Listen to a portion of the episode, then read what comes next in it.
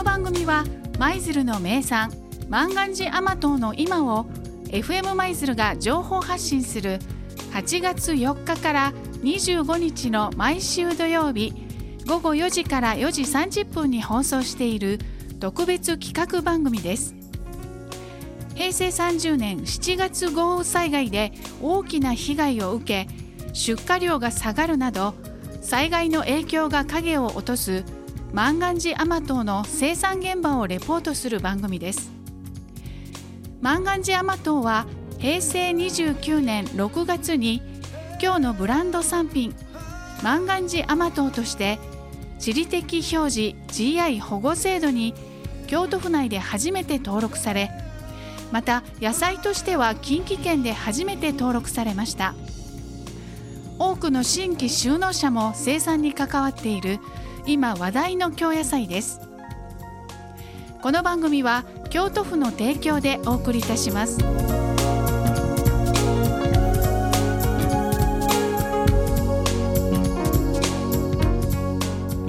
それでは、え先週はですね舞鶴フルルファームの代表取締役の秋安さんにゲストとしておいでいただいたんですが今回もゲストをお招きしております。舞鶴万願寺甘党部会副部会長の岡安健二さんです。よろしくお願いします。よろしくお願いします。岡安健二と申します。はい。今日もあのお車に万願寺甘党をたくさん積んでね、はい。万願寺の匂いがするお車ではい。お越しいただいたんですけれども、はい。さてこの岡安健二さんなんですけれども舞鶴市の高野地区にお住まいで、はい。そして営農されているんですがで主に万願寺甘党のはい。ハウス栽培をされているということなんですが経歴がすごいユニークなんですね。でもご本人のお口からやっぱり語っていただこうかな。あの、え大学からどんどん先にはい。もう研究を進められていたそうですがどこまで進んで何を研究されてたんですかね、えーっとですねまあ簡単に言うとその簡単に言うとというか、まあ、専攻としては高分子化学専攻という専攻で、えっと、大学で、えー学部、えーそれから、えー修士課程っていうその上のコースそして博士課程っていう、まあ、ところに進学して、えっと、高分子化学を研究してました。それがなぜかその過程の途上でですねなんと、多分絶対普通にそのままそれを道を歩んでいれば 選ばないはずだったと思うんですけど農業の道を選ばれたというので、はい。なぜ農業の道を志されたのかちょっと教えてほしいんですけれども。そう、まあ、結構なぜっていうと難しいんですけどうーんまあ僕、まあ、舞鶴出身でしてで、まあ、生まれ育った環境っていうのが、まあ、西舞鶴なんですけど皆さん、まあ、ご存知の方多いと思いますけど、えー高野川それから愛宕山っていうような、えーそういう環境にまあ育まれて、まあ、外でねいろいろ遊んだり秘密基地を作ってとか、まあ、夏はセミ取りしたりとか川で遊んだりとか、まあ、そういう、えー生活を送ってきたわけです。それが、まあ、大学進学とともに京都市内に移住しまして。でまあその辺りから何かねそのなんかねと透明なガラス張りの空間に閉じ込められてるようななんか身体感覚にねとら陥ったというかねな何かあったんですねそのもう18、19のあたりから。けどまあその時はそんなに深刻には受け止めてなかった。けど、えーそういう工学系の、えーまあ、研究室っていうような空間は割とそのそれと真逆の生まれ育った環境と真逆で、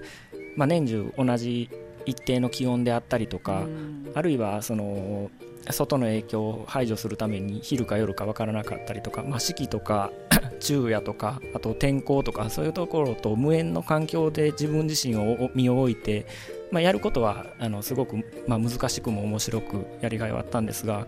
まあ、僕自身の体の面ですごく大きく違ってて、うん。まあ、そういうところでそういう自然を求めるようになったのかなというふうには思ってます。はい、それを年齢的にはおいくつぐらいの時だったんですかね、が、えー、20代後半ぐらいですね大体。はい、まあ、その年齢で全く違うはい、思ってもない分野に、まあ、飛び込まれたんですけれども、はい、でその栽培品目として万願寺アマトを選ばれたわけですが、はい、それには何か理由があったんでしょうか？そうですね、まあ、万願寺は、えーまあ、京都府舞鶴市の発祥のお野菜でしてもう舞鶴の 農家ほぼ全員と言っていいぐらいがまあ作ってるお野菜でしてで、まあ、新しく僕のように始めるものにとってはあのいろんなアドバイスをいただいたりだとか、えー、そういう、まあ、体制が整ってたっていうのが一つ大きいですし、まあ、あと、まあ、一人で例えばあの全く、えー、地元と関係のない作物を作ったとしてもあの、まあ、貢献できる範囲っていうのは限られてますが万願寺の場合はあの生産者が400名ぐらいいますので自分がその培った技術であるとかノウハウっていうのをえー、その多くの皆さんに、えー、提供したり情報交換したりっていう意味で貢献度が非常に大きいっていうことを、まあ、それからその地元に根ざした作物を作ることによって、えーまあ、地元の人たちと、えー、交流するためのまあ道具になるっていう、うん、まあ、そういうところであのよりまあ楽しく文化的に生きていけるだろうっていうそういうのもありましたね。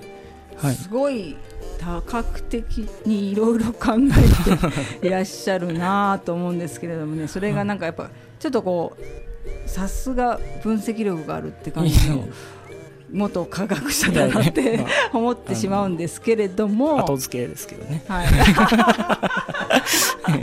いやいや後付けでもここまでねあの理由を話し語れる方はそうそういるとは思いませんけれども。そんなまあでも本当に自然科学って言っていいんですかね、はい、そちらの分野から、ええ、まあ、農業の道を志された、うん、まあ、岡安さんならではのね、はい、その万願寺甘党のこだわりの栽培方法があると思うんですけれども、はい、例えばそのハウス栽培ではどういったことを取り入れたり、技術的には取り組んでいらっしゃいますか、えー、そうですね、まあ、私、まあえー、今おっしゃったようにあの自然科学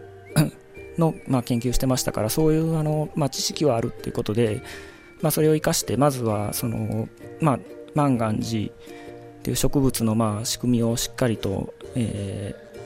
ー、学んだりだとかあと、まあ、ハウス内のいろんな環境気温であるとか、えー、湿度二酸化炭素濃度とかあと地面の温度とかそういうもろもろのまずはデータをまあ知ろうということでそういうのを測定してその上でどう対処すればいいのかを、えー、考え実行するっていう、まあ、そういうことを、えー、やってます。で実際にハウスの中に、まあ、温度計をはじめいろんな計測機器が、はい、まあ、つけられているという、えー、そうそうですね。設置されている、はい、えー、えー、はい。この、まあ、そういうデータを取る以外に、はい、その高温か加湿がいけないんでしたっけ？えーとそうですね、マンガンジャマトはあの根っこがあの非常に水に弱くて水は必要なんですが酸素も必要なので、えーまあ、例えばその大雨なんかであの水浸しになってしまってそれが長く続いたりすると根っこが弱ってしまったり腐ってしまったりひどい場合は枯れてしまったりっていう他の作物に比べて極めて弱いっていう特性がありまして、まあ、まあ、デリケートですよね。えー、いや意外でした、それ。でこの続く猛暑なんかじゃあ、はい、結構、うん、収穫に影響が出そうですね。そうですね、えー、だから今年は、まあそのまあ、いろいろ災害なんかもありましたし猛暑っていうこともありましたからあの、まあ、収穫量も伸び悩んでる方が多く、まあ、産地全体としても、えー、例年になく 落ち込んで、まあ普段なら旬の時期でね一番たくさん出てきて皆さんにたくさん召し上がってもらえるっていうような時期に大打撃をまあ受けてしまったわけなんですけど。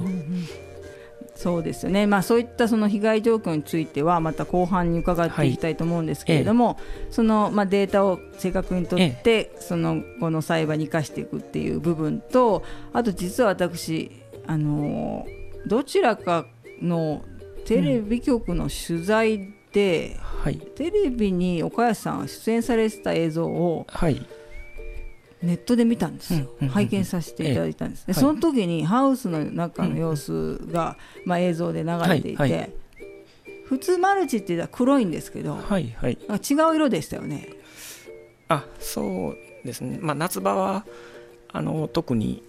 えー地温、まあ、地面の温度を、えー上げすぎたくないということで、まあ、白っていうのは光を反射する色ですから、まあ、そういう白い、えーマルチっていうのを貼って、えー地面の温度を上げすぎないように、まあ、配慮してる、はい、それ万願寺農家さんって割にはい。白いマルチを使われてるもんなんですか、えっ、とまあそうですね。まあいろいろですけれども最近、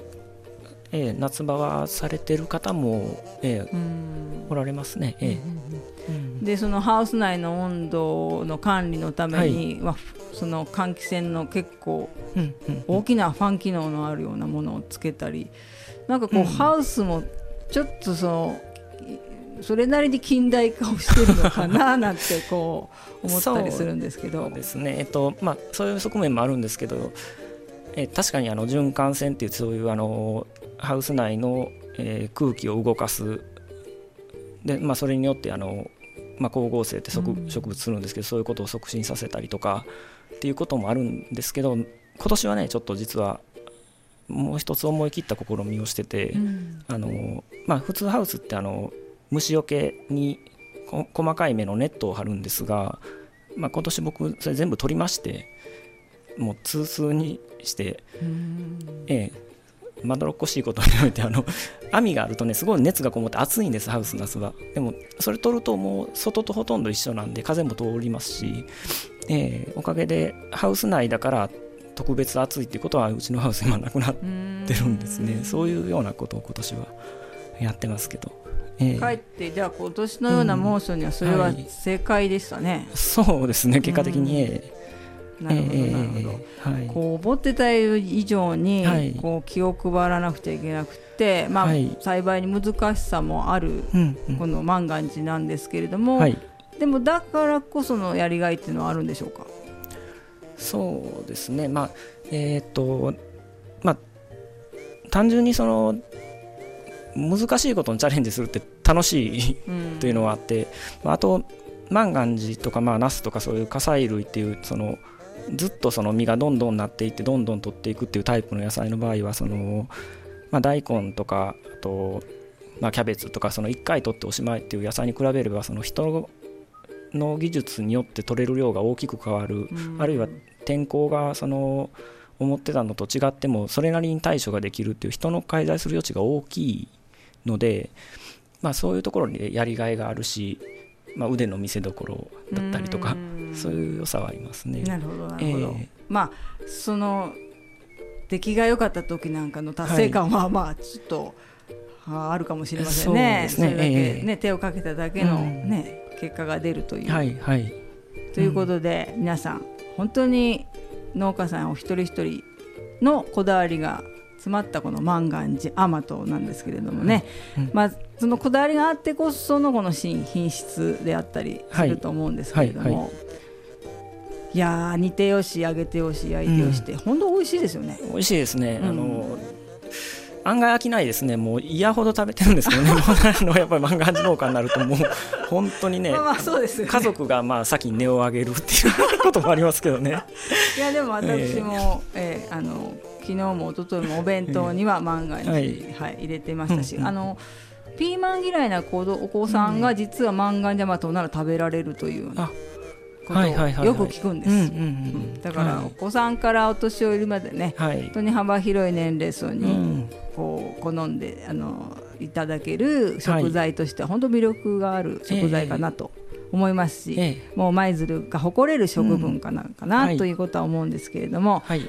さあそういった本当こだわりも聞かせていただいたんですが、はい。まあ、後半にですね、まあ、今回の西日本豪雨によってもはい。う本当に多大な被害を受けた方々がいらっしゃるので、その状況などについてもね、はい。伺っていきたいと思います。はい。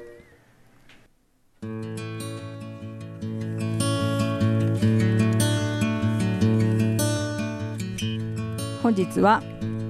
FM 舞鶴がお届けする特別緊急企画番組「セーブ・ザ・万願寺」をお届けしております。そして本日のゲストは舞鶴万願寺甘党部会副部会長の岡安健二さんです。引き続きよろしくお願いします。よろしくお願いします。はい。さあ前半ではね万願寺甘党の、まあ、栽培の難しさプラスまあ魅力についてお伺いしてきたんですけれどもここから先は今回の7月の西日本豪雨による、まあ、農業農地への被害について伺っていきたいんですがまず岡安さんのお住まい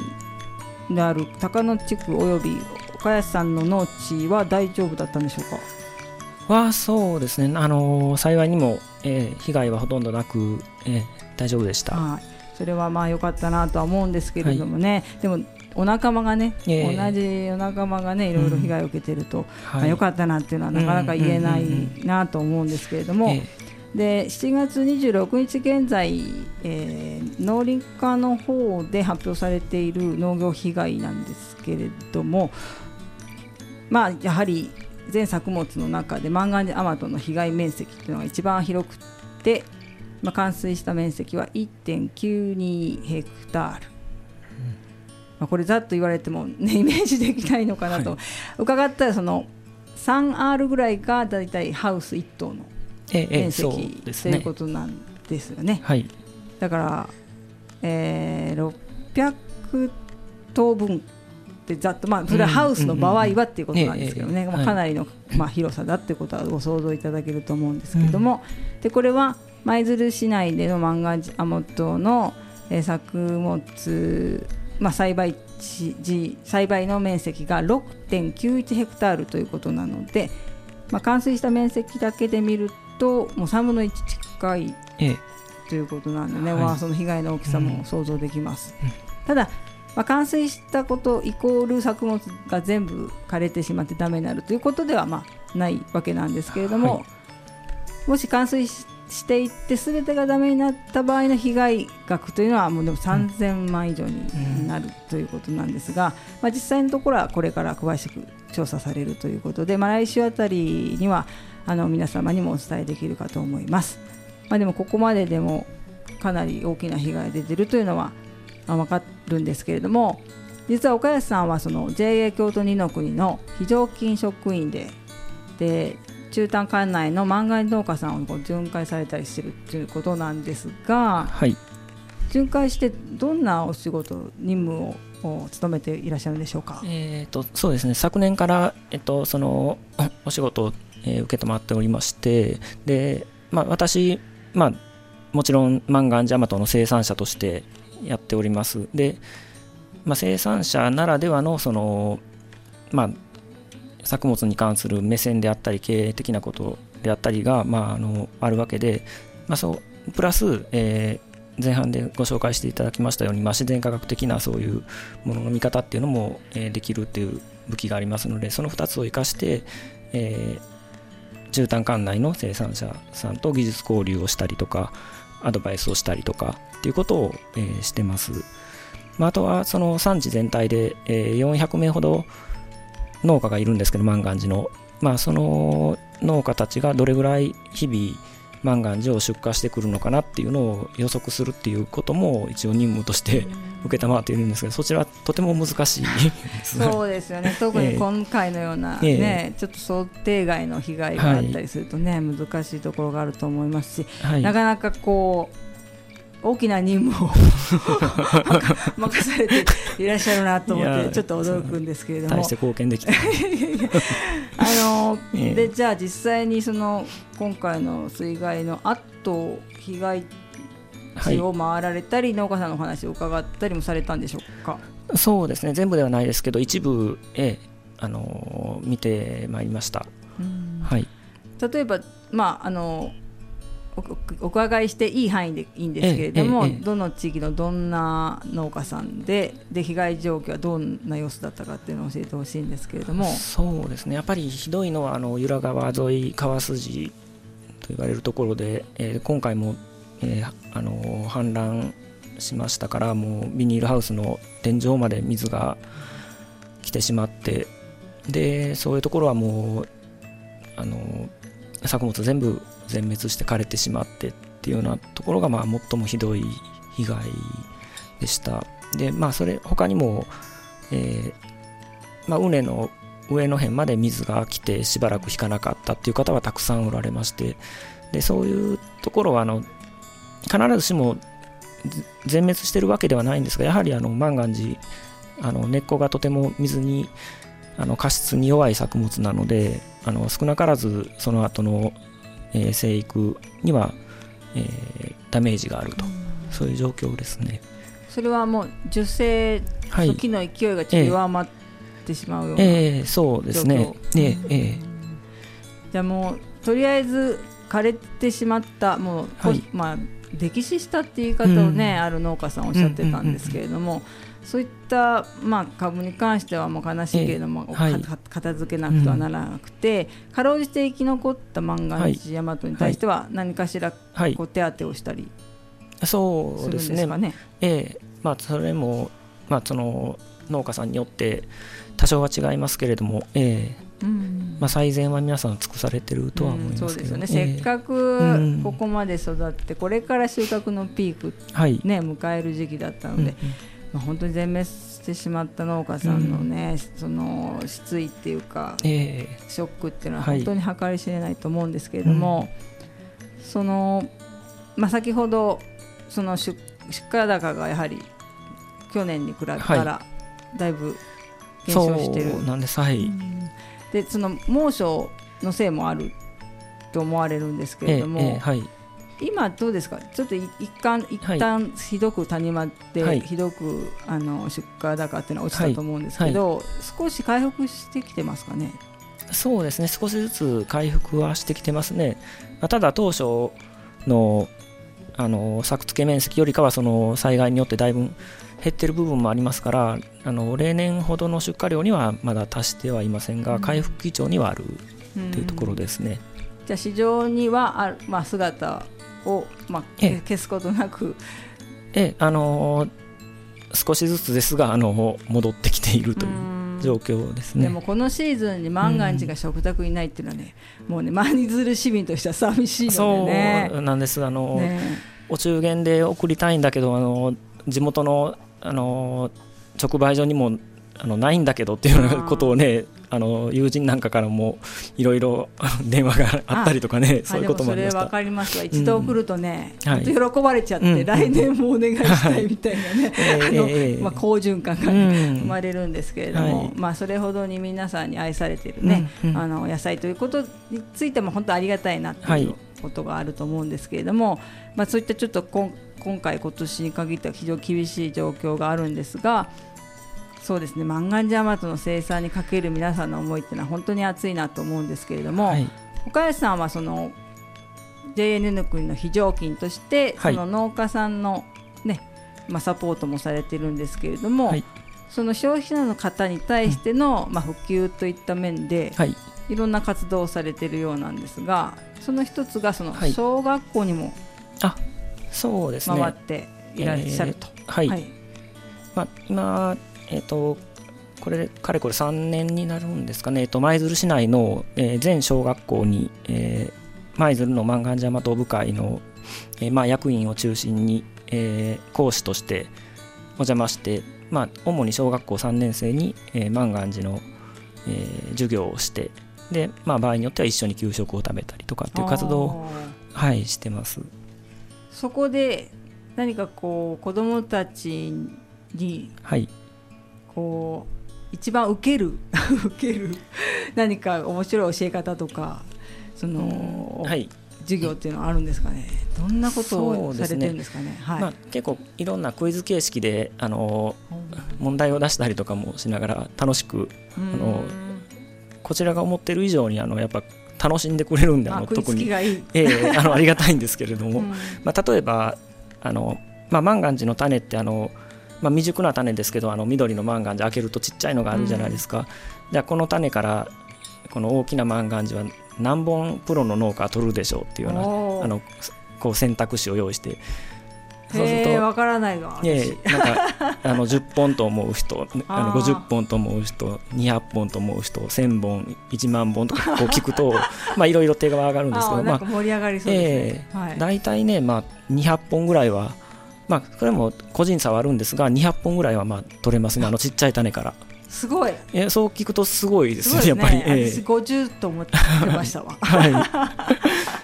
あそれでもすごく、うん、あのやっぱ舞鶴市民なのに、はい、ね、その地元の誇る野菜のことを何も知らないっていうのもね、はい、寂しい話なんで、そうやって小学校のうちからそんなお話聞けるのは、本当いい試みですね。はい、もうやっぱりその僕もですし他の生産者もみんな万願寺やっぱり本当に大好きで作ってるんでそういうのをあの伝えたいですし、うん、で地元のねそういう子どもたちにもそういう思いだとか万願寺のことを知ってほしいっていう思ってますから、ええ、おかげさまであの多分舞鶴市内の大人より今の小学校の子どもたちは詳しくなってる。語れる子どもたち、ええ、おそらく詳しいと思います、ね、すごいですね、ええいやでも方やねその、本当におばさま方がね、万願寺をも自分が作ってるぐらいの勢いでこう自慢してくれる時があるんですよ。あありがたいですね。本当に美味しいのよみたいな。で万願寺唐辛子とは違うからねみたいな。もう同じにしてもらっちゃ困るというような勢いで語ってる、熱く語ってるところに出くわすことがあるんですよね。ででもその見分け方ってなんかあるのかなと思ったりするんですが。そうですね。それもえっと子供たちにもあのよく言ってるんですけど、あのマンガンジャマトの場合は、まあ、分かりやすいのとしてはそのヘタの少し下の部分にくびれがあるんですへこんでるところがあってそれがまあ他と大きく違う点の一つですねでアマト君っていうあのマンガンジャマトのキャラクターがいるんですけどあのアマト君もちゃんとくびれてる。くびれてないアマト君とくびれてるアマト君をこう用意して間違い探しをさせて子供たちに。で正解あの間違いをねこう指摘した後正解のアマト君はこっちでマンガンじゃ実はここくびれてるんだよって言うとみんなこう覚えてくれてでスーパー行った時また見てねとか言ったりとか、えー、してますね。それが一つまずポイントと、えーはい、いうことで、はいはい、なるほどなるほど。皆さんくびれです。あの本当に万が一が好きな方だと、はい、普通の唐辛子を見た時に、はい、もうもう見見た目だけで味はうまいから、うんうん、これ万が一じゃないとか、はい、ねおっしゃったりしますよね。そうですね。えー、すごい、うん、本当に。で農家さんなんかさらにすごいでしょうねきっと。そうですね。やっぱ毎日毎日あの山ほど触っててこうしっかり見てしてるんで、うん。まあ最初は僕なんかも緑のただのその木を見ても塊にしか見えなかったんですけどさすがにこれだけ見てると、えー、目も超えてきてもうわずかなその実の断片があってもそれが僕たちのマンガンジかどうかまあ、見分けがついたり、まあ、一かけらその そうです、ね、部分的に見ても分かる、えー、1センチ四方ぐらいの多分あの切れ端があってあの他のマンガンジ唐辛子と見比べてもあの分かったこともありますねその植味調査っていうことを昔試みて。ええ、なんかいっそ漫画ジャマト検定とか、ね、うん、作ってほしいですよね、皆さん、ええ、ね、チャレンジしるしたいな、私は。今、小学生なら検定取れちゃうみたいなね、小学生、ええ、舞鶴市の小学生はみんな検定を通るぐらいね、前がアマトに詳しいみたいな、うん、それ、すごくいいですね。はいはい。でもこんだけこう地元に愛されるお野菜っていうのは本当にね、あるようでないような、ね。うん、ないようなあるようなっていうところなんですけれども、うん、これからもだからせっかくここまで根付いてここまで広がってきたね、はい、漫画ジャマトなので、うん。はい、まあこう度重なる水害を前に、もう継続していくっていうのもなかなか厳しいとは思うんですけれども、はい、なんとかね、この野菜を、ま、みんなでね、応援して守っていきたいなっていう思いでいるんですけれども、岡安さん自身は、これから万願寺アマトの生産にかけて何か思いが終わりだと思うんですけれども、はい、最後にこうリスナーさんに向けて、その思いを語っていただきたいと思います。はい、まあ、まず、まあ、私個人としては、えーとまあ、召し上がってくださる方々に、えーまあ、今まで以上に美味しくて、まあ、安全でで高品質の、まあ、マンガンジを提供できるよう技術を高めたいっていうことはまず一つ思っててあと地元っていうかことに関して考えるとあのまあマンガンジっていうのを一つ、まあ、ツールとしてあの人と人とを結びつけたりとかそういう郷土愛っていうのを育んだりとか、まあ、そういうようなことに、えっと、活用して、まあ、より良い地元に郷土愛のある、まあ、やる気満々のねあのいろんなことにチャレンジするような人たちが増えるといいなと思ってますね。うん、でまあさらにもう一個個人的な、まあ、自分の農家としての生活っていう意味では、まあ、より仕事と生活を一体化させたような生き方ができるよう今私畑とあの家は少し離れてるんですけど目の前にあると嬉しいなとか思っててまあ、そういう生活実現させたいなとは思ってますね。ええ、その岡安さんたち若い就農者の方々を見ていると、はい、その農家へのイメージもちょっと変えさせられるようなね、うん、その例えば岡安さんであれば研究家の顔もお持ちだったりね、はい、ある方ですと本当に経営能力もあったり、デザイン能力があったりね、そういう、まあ、語れるっていうかね、そういう能力のある方もいて、なんかこう今すごくいろんな意味で転換期なのかなっていう感じもしています。はいそうですね、はい、そんな中であのこれからの農業をこう担っていくお一人としてこれからぜひ舞鶴で引き続きご活躍いただきたいと思います。はい頑張ります。はい。今日は本当にねもうお盆前ですしね、はい、これ事前収録なんでね、うん、あのお盆前に来ていただいてるんですけど本当にご対応中お越しいただきいろいろとお話を伺わせていただいて本当ありがとうございました、こちらこそありがとうございました、はい、はい、えー、本日のゲストは舞鶴万願寺甘党部会副部会長の岡安健二さんでした。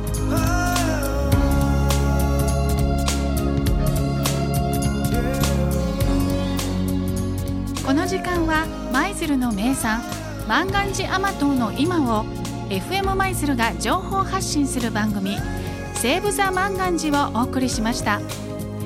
この番組は8月4日から25日の毎週土曜日午後4時から4時30分に放送しています。リスナーの皆さんからのメッセージご意見を募集しています。FM 舞鶴のホームページから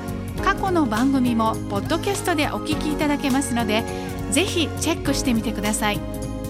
それではまたお会いしましょう。